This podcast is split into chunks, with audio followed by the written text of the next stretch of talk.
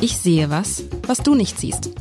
Der Podcast über berühmte Bilder mit Alexander Klar, dem Direktor der Hamburger Kunsthalle.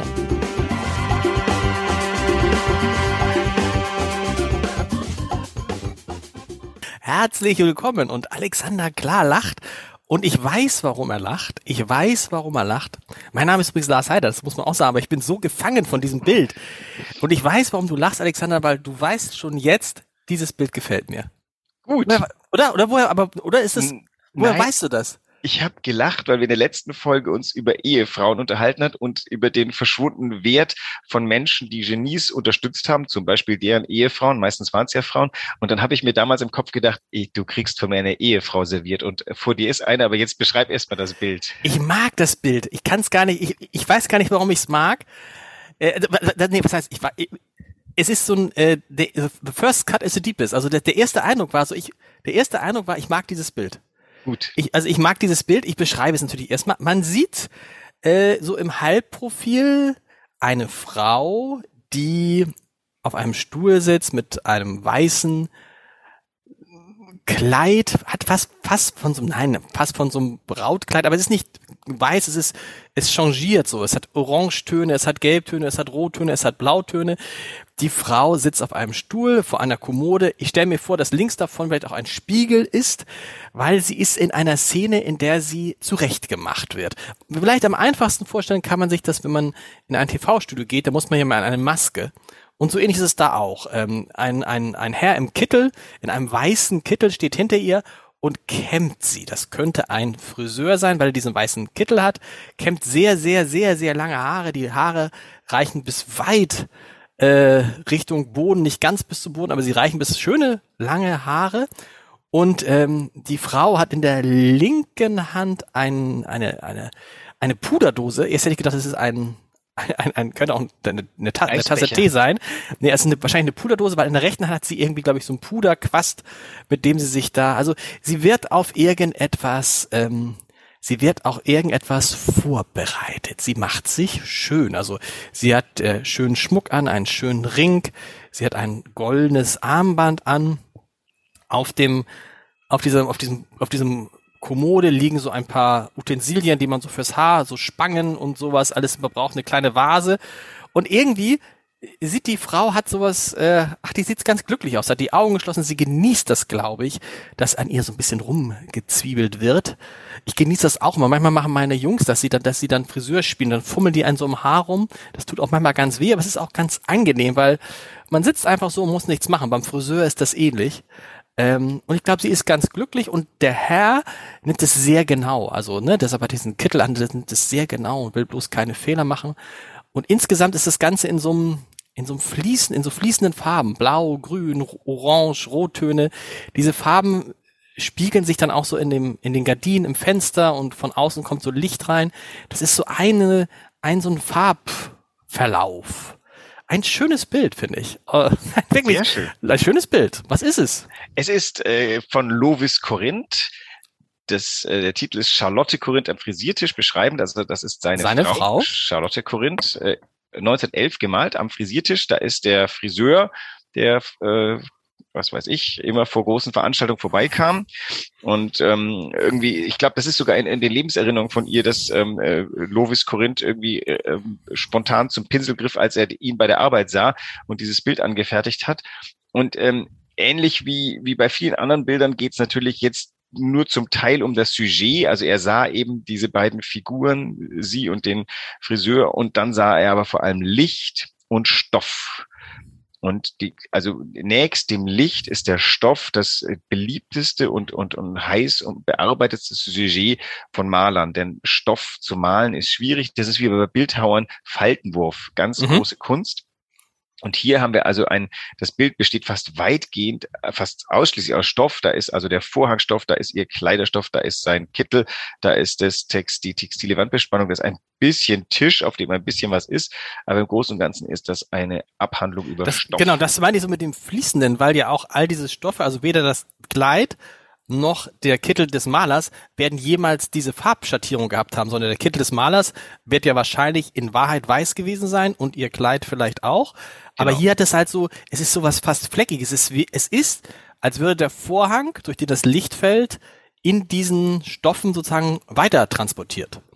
Also das ist jetzt, Lovis Corinth ist einer von den drei bekanntesten deutschen Impressionisten neben Slevogt und Liebermann und ähm, seine tatsächlich seine große Kennerschaft ist, Könnerschaft ist, Kennerschaft vielleicht auch, ist äh, die Farbe adäquat umzuändern. Er ist auf dem Weg zum Expressionismus. Die Expressionisten haben sich ja dann um, um Farbwirklichkeit überhaupt keine Gedanken mehr gemacht. Er versucht noch Farbnuancen aus dem Gesamtspektrum zu holen. Und ich nehme an, diese Blau- und Grüntöne könnten vielleicht in diesem hellen Zimmer durch Vorhangstoffe entstanden sein. Sie sind auf alle Fälle sehr glaubwürdig. Also wir, wir, wir glauben zum einen zu wissen, dass der tatsächlich einen weißen und keinen schmierigen Kittel trägt, denn tatsächlich, also gemalt ist er ja sehr farbverschmiert. Genau. Aber wir konstruieren uns den als, als wahrscheinlich weiß zusammen. Naja gut, aber weil ehrlich gesagt, niemals hätte sein Kittel ja dieselbe Farbe wie das Kleid der Frau. Das, genau. Das ist auch das, das, ausgeschlossen. Das Kleid der Frau, das ist noch aufregender, da gibt es nämlich unterschiedliche Ebenen. Da gibt es diesen Tüllstoff, der durchsichtig ist, da sieht man eben ihre Oberarme durchschimmern und äh, man sieht ihren Busen durchschimmern, so da direkt am Dekolleté ist es hell. Ähm, interessant auch dieser, die, diese Puder, ähm, diese, was ist Puderquaste gemacht Ja, ich habe Puderquaste gesagt. Ich hab's, ja. dass ich, dass man noch so, dass man noch solche Begriffe kennt, weißt? Ich weiß nicht, wenn man heute zu, da, sind, da merkt man, da merkt man, dass wir all, aber pu, sagt das man Ding heißt heute Tab oder sowas. okay. Naja, und, und äh, also das hat er, er hat diese verschiedenen Lagen großartig eingefangen und es hat nicht mit Farbe zu tun oder nur zum Teil, sondern eben mit, mit dem Weißspiel, das er da angesetzt hat. Tatsächlich, also auch die Körperfarbe wird ja sehr gespielt. Da ist ja auf seinem Gesicht sind ja ganz viele Weißhöhungen, so heißt das. Ähm, überhaupt, also weiß ist das ähm, Element, mit dem er dieses Bild zu leben erweckt. Und das Interessante ist, wenn man genau drauf guckt, zum Beispiel der Friseur, dieser Frisiermeister, der ist, der sieht aus, als hätte ihm, als wäre ihm oben, das Gesicht ist gar nicht fertig. Das Gesicht hat auch so weiße Schattierung. Ja. Das, die Augen sind gar nicht ausgemalt. Das sind mehr so weniger, mehr oder weniger Höhlen, ne? Also dieses Gesicht erkennen wir nur, weil wir wissen, wie ein Gesicht aussieht. Gemalt hat er es nicht. Es ist auch da so, als wäre das Gesicht irgendwie Stoff und würde gerade verweht werden oder so wir sind ja hier in der Tiefe des Begriffs Impression. Das ist dieser Moment, der eingefangen ist. Und da ist, muss eigentlich alles am Moment glaubwürdig sein, nicht die Details.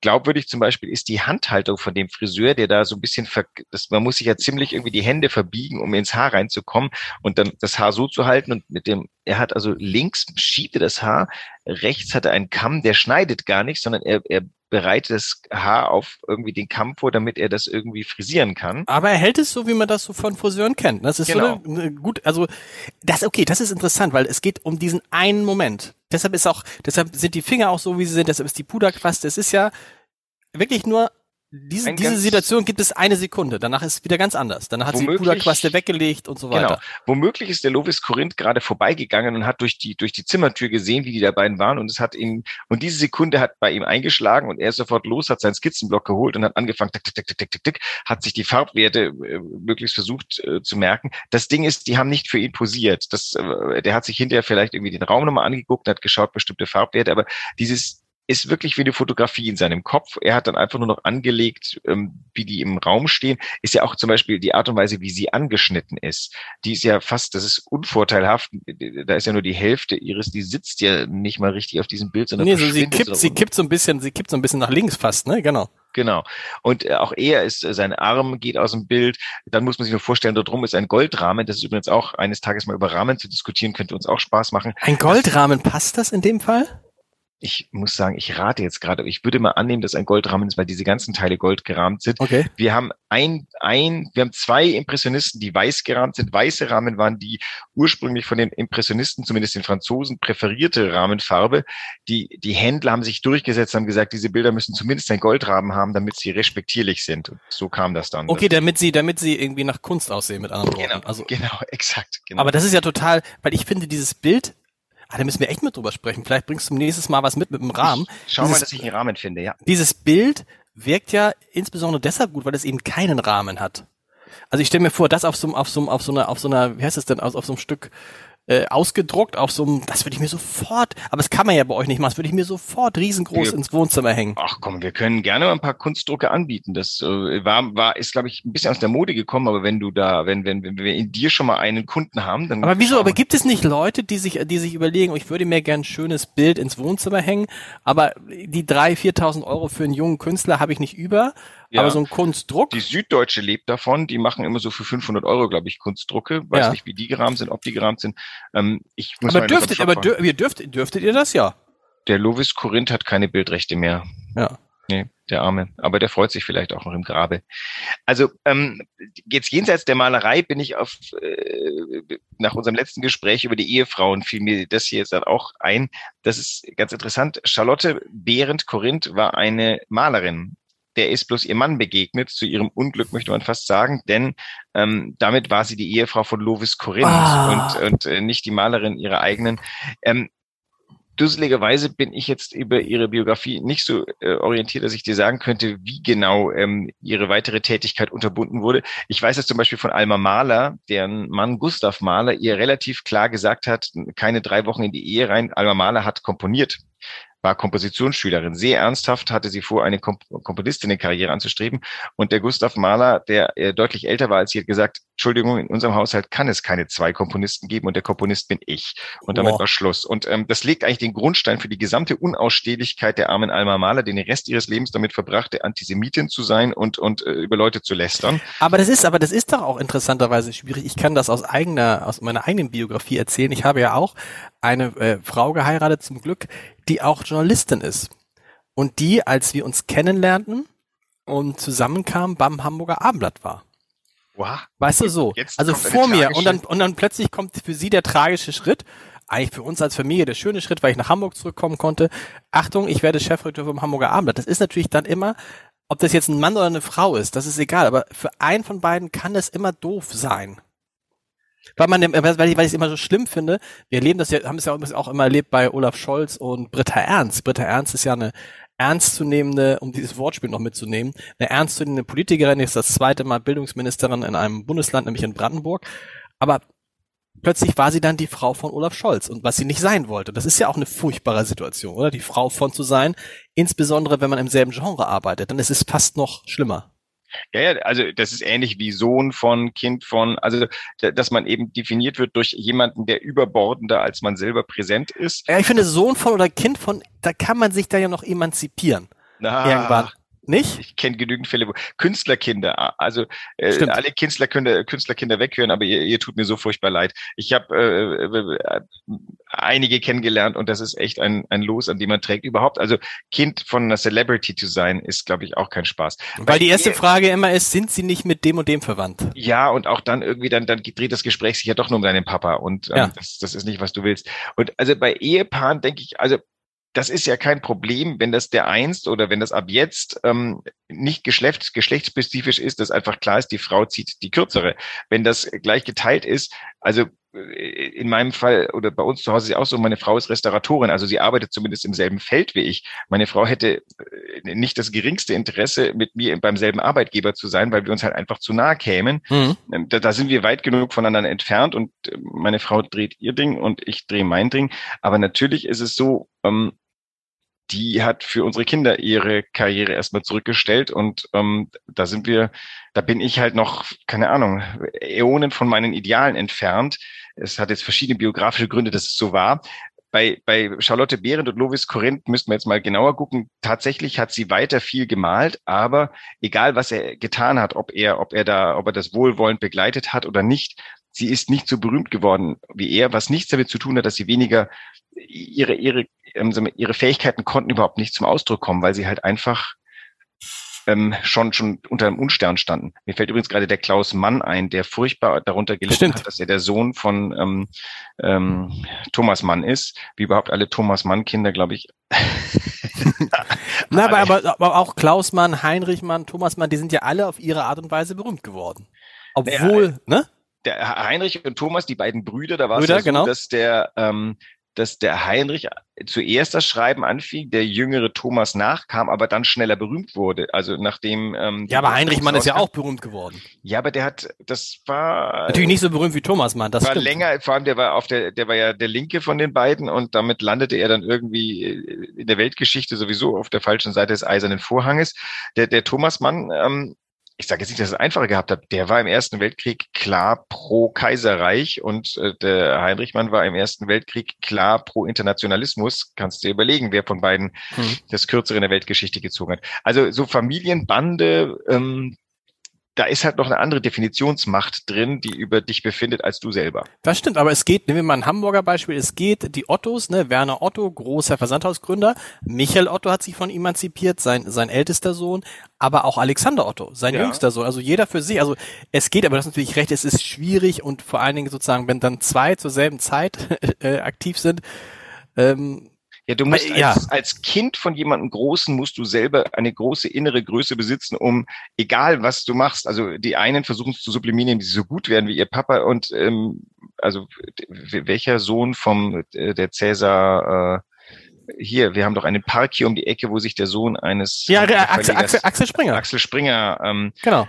dessen Sohn. Also ah, es ist ein fieses Feld. Und ähm, also ich wollte jetzt auch nicht von dem Bild hier weit wegragen, aber tatsächlich ist das Objekt dieses Bildes die schöne Charlotte Behrendt, ähm, vor allem mal eine Kunststudentin gewesen, die ähm, den berühmten Lovis Corinth geheiratet hat. Und das hat sich eben auf ihr. Und dieses Bild ist halt wirklich ein wunderbares Bild, aber sie ist jetzt vor allem mal natürlich das Objekt dieses Bildes. Und als ähm, Malerin ist sie einfach nicht bekannt geworden. Kann jetzt natürlich auch wirklich, wenn, wenn sie jetzt hätte malen dürfen, hätte es auch sein können, dass ihr Talent gar nicht so gigantisch wäre. Wie auch immer. Ähm, das ist, äh, führt vielleicht zu weit, aber ich, das letzte Mal ist mir das einfach eingefallen, dass sie ja hier in unser Thema passt. Louis Corinth, irgendwie so, du hast gesagt, einer der drei großen Impressionisten und ihr habt, ihr habt relativ viel von ihm, oder? Wir haben viel von ihm, wir haben alle drei, also Liebermann war ja mit Lichtwag sogar befreundet. Der Slevogt ist, glaube ich, am weitesten weg, aber aber auch eine gute Sammlung. Und der Lovis Korinth, der war sogar äh, hier. Wir haben, glaube ich, auch mal über sein Bild vom Köhlbrand gesprochen, wenn Stimmt. du dich erinnerst. Ähm, also der war tatsächlich der Hamburger Kunsthalle sehr verbunden. Das, die drei tragen natürlich mit bei zu, zu dem Weltruhm der Hamburger Kunsthalle, weil die bei uns vertreten sind wie in wenig anderen Museen als Trias. Und ähm, auch sag mal, als diejenigen, die den französischen Impressionismus in eine neue, wirklich funktionale, interessante deutschsprachige Version überführt haben, wobei Bilder ja nicht Sprache reden, aber die haben im deutschsprachigen Raum eben so viel Wirkung gehabt, dass darauf aufbauend der nach dem Impressionismus genauso oder noch berühmtere deutsche Expressionismus kommt. Und sie sind, die drei sind die Vermittler dahin. Darüber muss ich neulich nachdenken, wie, wie ähm, gut es doch bildende Künstler haben, dass ihre Werke nicht übersetzt werden müssen. Ich, du erinnerst dich ja, ich habe ja ein Buch über Olaf Scholz geschrieben, das ja dann zunächst einmal in Deutschland erschienen ist. Ja. Und nun gab es, äh, gibt es die erste Übersetzung. Du kannst ja mal raten, wo in einen anderen. Nein. Nein, du kommst eh nicht drauf, wo ich dann wirklich staunte, das ist aussehen, aber äh, vielleicht erst mal raten und dann. Russisch. Ja, fast, fast. Ukrainisch. Nein. Polisch. Polnisch. Nein, nein. Moment, die, also, warte, warte, warte. Willst du weiterraten? Ein, ein, einen Schuss kriege ich noch. Ein Schuss kriegst du noch. Das, die Richtung stimmt, die Richtung die stimmt Richtung. sehr. Also die Frage ist ja sozusagen, äh, äh, welches Land in Europa hat so ein bisschen eigentlich mit diesem klassischen Demokratie, Demokratiebegriff eigentlich Probleme? Und auch mit der Führung. Ungarn. Ja, also das Buch wird jetzt gerade ins Ungarische übersetzt. Ich auch gedacht, irgendwie, also. Ist das ein Zeichen? Oder ich weiß nicht, ist das ein Zeichen? Ist das, ich weiß nicht, gibt es dann eine Buchvorstellung mit Viktor Orban in Budapest? Ich habe keine Ahnung, staunte nur. Aber was ich eigentlich sagen wollte ist, das fällt halt alles weg, ne? Jeder, der ein Buch schreibt, muss darauf vertrauen, dass sein Buch übersetzt wird in andere Sprachen, sonst verstehen es Leute nicht. Und das ist natürlich das Tolle bei Bildern, dass, du, dass, es, dass es eine Weltsprache ist. Ja. Dass jeder, oder nicht? Ja, na, absolut. Wobei das Interessante ist, Bilder haben aber auch verschlüsselte Sprache. Das heißt, manches Bild trägt ja ein kleines Enigma und du siehst, also hier haben wir jetzt den Fall vor uns, wo man sieht, was man sieht. Das ist, was es ist. Und ähm, die Geschichte dahinter ist es ja fast schon egal, wer die Frau ist, die da frisiert wird. Das ist einfach ein guter Moment, toll eingefangen. Genau. Aber es gibt natürlich auch Bilder mit verschlüsselten Botschaften. Keine Ahnung, letzte Woche die Himmelfahrt Marie. Äh, wenn du aus, äh, wenn du aus dem Südpolarmeer kommst, dann ist für dich das irgendwie ein, äh, ein vier Fragezeichen, wobei da ist, glaube ich, auch dieses Bild hier vier Fragezeichen.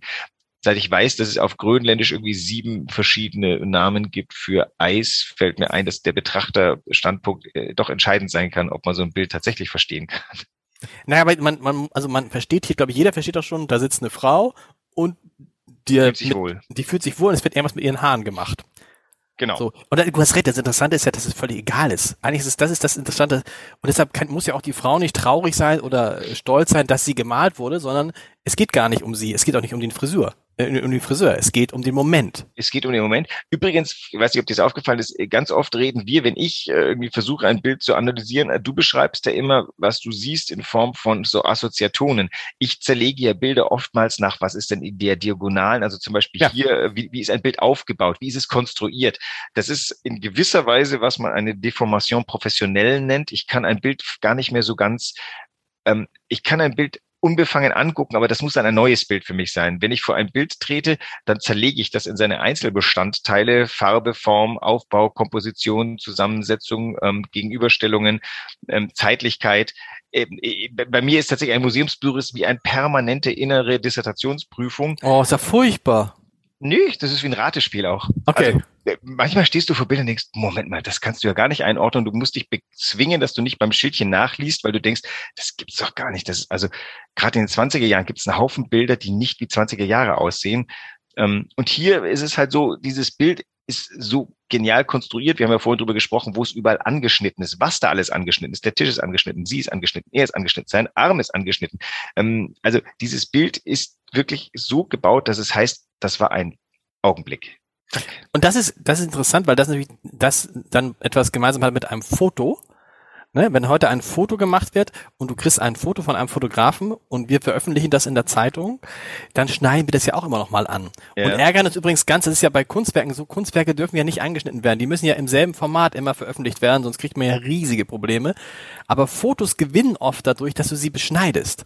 Dass du etwas hervorhebst und etwas anderes äh, zurücksetzt und so. Und das ist ja hier auch der Fall, ne? Also das ist schon so, das hat was schon von... selbst angeschnitten für Genau. euch. Da müsst ihr jetzt nicht mehr, ist vielleicht sogar Zeitungsformat, oder? Nein, nein, ja, ja, ja, doch, das könnte sogar. Und ich glaube, das kommt natürlich in groß. äh, Wie, wie groß ist es in Wirklichkeit? Ist immer so Ähm, diese, diese Laienfrage von mir. nein, nee, wieso? Das Ist gar nicht so äh, sehr groß, ne? berechtigt. Doch, 120 Zentimeter Ah. hoch und 90 Zentimeter breit. Das ist, Okay. ein, das ist ähm, sogar ein bisschen größer als die Nana, die da direkt daneben hängt. Also wir haben die Nana, das ist dieses Bild von der, von der Prostituierten, die dich Mhm. auffordernd anguckt. Mhm. Ähm, und direkt daneben ist das hier. Und die Beziehung ist sehr lustig, weil hier haben wir eine ganz bürgerliche Eheszene und nebenan was höchst. Dann weißt du schon, was du nächstes Mal mitbringst. Nana. Haben wir über die schon gesprochen, aber wir können gerne. Haben wir schon über- haben ja, wir schon- ja, vor langer, langer Zeit. Nein. Du ahnst gar nicht, wie viele Bilder wir schon besprochen Nein, haben wir die wirklich schon besprochen? Ja. Aber wäre natürlich lustig, wenn du dich nicht mehr erinnerst. Ich kann mal gucken. Nee, das es ist, das war. ist, das wäre jetzt gemein, dass du irgendwann was mitbringst und ich sag dann, und du spielst mir dann den Podcast von vor zwei Jahren vor und ich habe was völlig anderes gesagt. Ich würde sie wahrscheinlich erkennen, glaube ich. Ich würde die meisten Sachen, er- schon. Ja, aber es also, ist mir so ein Bildgedächtnis als so ein, ich, ich- ich kenne ja vor allem die Bilder, ich kenne ja nicht so sehr die, ähm, äh, äh, du würdest äh, es sofort wiedererkennen, dass da steht eine Frau, die dich, die über ihre Schulter dich Doch, auffordern, doch, ja, ja, klar. lächelt. ja, Das ist dieses Bild, wo du, wo du als Betrachter, ich sage jetzt mal nicht Betrachterin, sondern als Betrachter das Gefühl hast, du bist gerade der nächste Kunde, weil die ist so äh, nicht Ja, ganz nee. angezogen Ja. und der, der, der Mann, der auf der angeschnitten auf dem Sofa sitzt, rechts daneben, das ist der letzte Kunde, der ist ein bisschen griesgrämig, weil der muss jetzt gehen, denn jetzt bist du dran. Und dieses Bild ist, ist genial und war ja ein, ein absolutes Skandalbild, wohingegen dieses hier, also die, Charlotte am, am Frisiertisch, das ist ke- kein Skandalbild, das ist super gute Malerei. Der Manet, das war der Killer, weil es versetzte die Betrachter in den Stand eines äh, Bordellbesuches. Jetzt muss man wiederum sagen, das war für die damals vollkommen normal. So richtig Skandal war es nicht, aber dass es gemalt wurde, diese Szene, das war skandalös. Oh, sehr schön. Ich freue mich. Soll ich mir wieder was wünschen oder ich nicht? Lass dich machen. Mich Hau würde, ich, mich würde, mich würde interessieren natürlich diese, diese, diese Frage mit den schweren Zeiten. Ne, da- Vielleicht sind wir da auch unterschiedlicher Meinung. Vielleicht, äh, vielleicht hast du was, was uns die schweren Zeiten, was Schwere uns, Zeiten. was uns Alte, zeigt, schwere Zeiten. alte schwere Zeiten, die aber auch vorbeigegangen sind. Das macht einem ja dann Mut. Ja, sehr gerne. Alte, Also, alte, alte schwere Zeiten. Da kann gut. ich nur sagen, ein Museumsbesuch macht immer Mut, weil Genau. da sieht man Sachen über alle Weltkriege hinweg und weiß, es war für irgendwelche war es schrecklich, aber es ist für die Welt immer weitergegangen. Wobei jetzt würden die Klimasünder zu uns, äh, die Klimasünderbekämpfer zu uns sagen, ah, jetzt sind wir aber knapp am Ende. Insofern sollten wir nicht zu. Das, das stimmt und das stimmt. Oh, das ist auch, vielleicht gibt es irgendwo, gibt es irgendwas, Wetter, Klima, Wetterveränderung, gibt es auch mal, Es auch mal ein gab- Thema. es gab eine ganz starke Bewegung kurz vor dem Jahrtausend, da haben wir leider keine Bilder, dass Ende Ende der Welt war für das Jahr 1000 vorhergesagt. Mhm. Und die Menschen also es war, das war eine ähnliche Hysterie oder das war auch so, es war eine große Beklommenheit und von den Kanzeln wurde gepredigt, man möge jetzt Buße tun, weil es endet. Und da ist eine große Menge an Kirchen gebaut worden, um seine Seelen nochmal dem Herrn zu empfehlen. Also, und als dann ums Jahrtausend plötzlich, am Jahrtausend plötzlich nichts passierte, war es auch gut. Bis nächste Woche. Tschüss. Bis nächste Woche.